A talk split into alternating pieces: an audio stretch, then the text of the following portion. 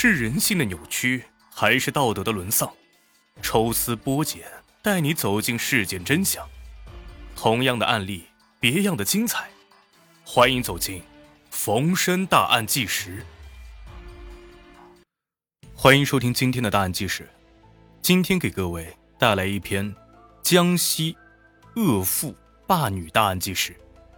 霸奸亲生女儿十五年，每个月。只许她赔丈夫四万。二零零五年八月二十二号，一位神色凄楚的女子走进了江西省遂川县的刑警大队。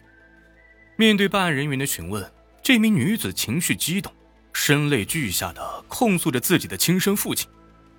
这个毫无人性的父亲对其进行了长达十五年的霸占、欺辱、蹂躏。漫长的痛苦岁月中。这名女子曾多次怀孕，甚至产下死婴，即使是结婚后，也没能逃过恶妇的控制。无论是家人还是亲友，亦或者是知情者，都对这个流氓父亲极为的忌惮。他毫无人性，手段残暴，一面毒打家人，听命于他，一面威慑外人，无人敢说。这一次，女子主动报警，已经将生死置之度外。他让家人藏了起来，才敢来揭露父亲的丑恶罪行。报警的女子名叫萧红，三十三岁，是江西遂川县梅江乡人。她的父亲萧洪亮已经五十五岁了。一九六八年，萧洪亮和同乡女子结婚。刚结婚时，夫妻二人的感情还算是不错的。婚后连生了五个孩子，老大和老五是儿子。其他的三个均是女儿，萧红是大女儿。一九八五年，小儿子出生之后，萧洪亮对妻子是越来越嫌弃。随着年纪的增长啊，加之养育五个孩子，妻子早就已经没有了当年的魅力，整个人变得是人老珠黄。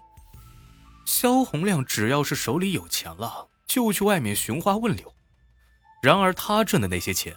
根本就无法支撑他频繁的寻欢，无处发泄的精力让他整个人变得是躁动不安。一九九零年四月十七日，那一天，萧红一辈子都忘不了。那时的萧红正满十八岁，浑身充满着青春迷人的气息。萧红亮看着日渐成熟的大女儿，压抑多年的邪火，终于爆发了。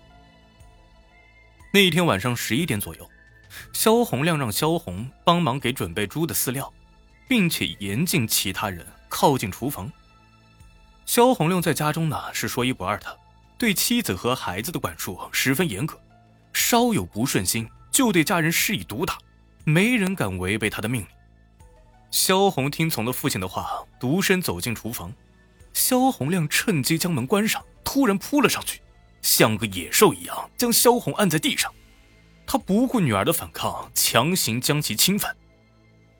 萧红早就知道父亲是好色之徒，有钱的时候会在外面寻花问柳，但万万想不到他会对亲生骨肉下手。那天晚上只是苦难的开头。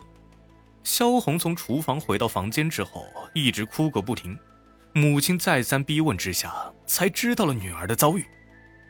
为了女儿，母亲鼓足勇气指责萧红亮，结果萧红亮非但没有愧疚之心，还打了妻子一顿。萧红亮的父亲得知儿子做出如此荒唐的事后，气得大骂其畜生。萧红亮却毫不在意，反而变本加厉地折腾大女儿。从那天晚上开始。萧红亮只要有时间，就会让萧红陪他。如果萧红不同意，萧红亮会先揍他一顿，然后强行发生关系。面对如此没有人性的父亲，萧红深感无力，不知道该如何摆脱噩梦般的遭遇。有一次，萧红来了例假，她躲在房间里没有去陪父亲，结果萧红亮踹开门，将其强行拉走，侵犯了她两次才肯罢休。萧红曾经试图逃跑过，结果萧红亮手持木棒，边追边打，扯着萧红的头发，将其拉回家关起来，威胁道：“你再敢逃，我就杀了你！萧红亮的母亲终于忍不住了，想要帮助一下孙女，结果萧红亮反手一巴掌将母亲打倒在地。无论是其父母，还是妻子，亦或是儿女们，谁要是敢阻拦他，都会遭致毒打。多次劝平无果之后，家人们只能任凭他胡作非为。两个月之后，萧红怀孕了，萧红祈求父亲让她去医院做手术。但是遭到了拒绝。在怀孕期间，萧红亮依然是我行我素，不断的侵犯着女儿。萧红怀孕八个月时突发早产，萧红亮不顾女儿死活，坚决不让家人叫医生。最终，萧红产下了一个死婴。萧红亮将婴儿扔到了河里，好像什么都没有发生一般。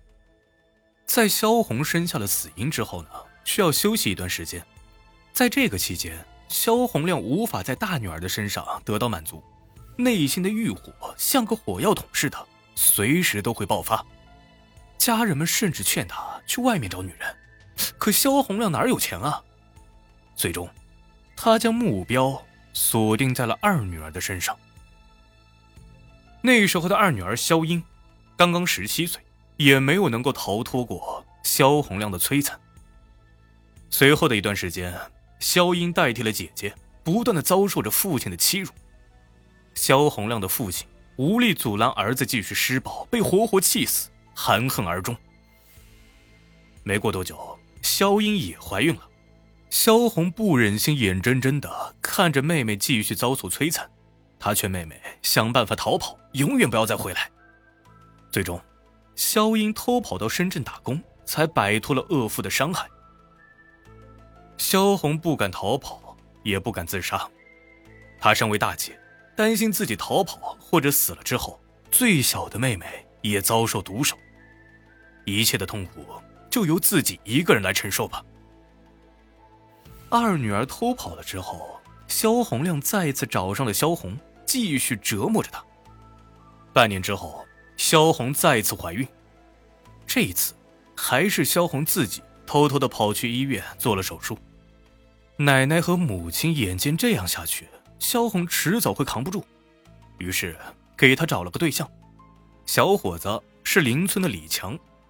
萧红亮看在彩礼的份上，也没有阻止两个人结婚，毕竟有了钱，他就能够寻欢作乐了。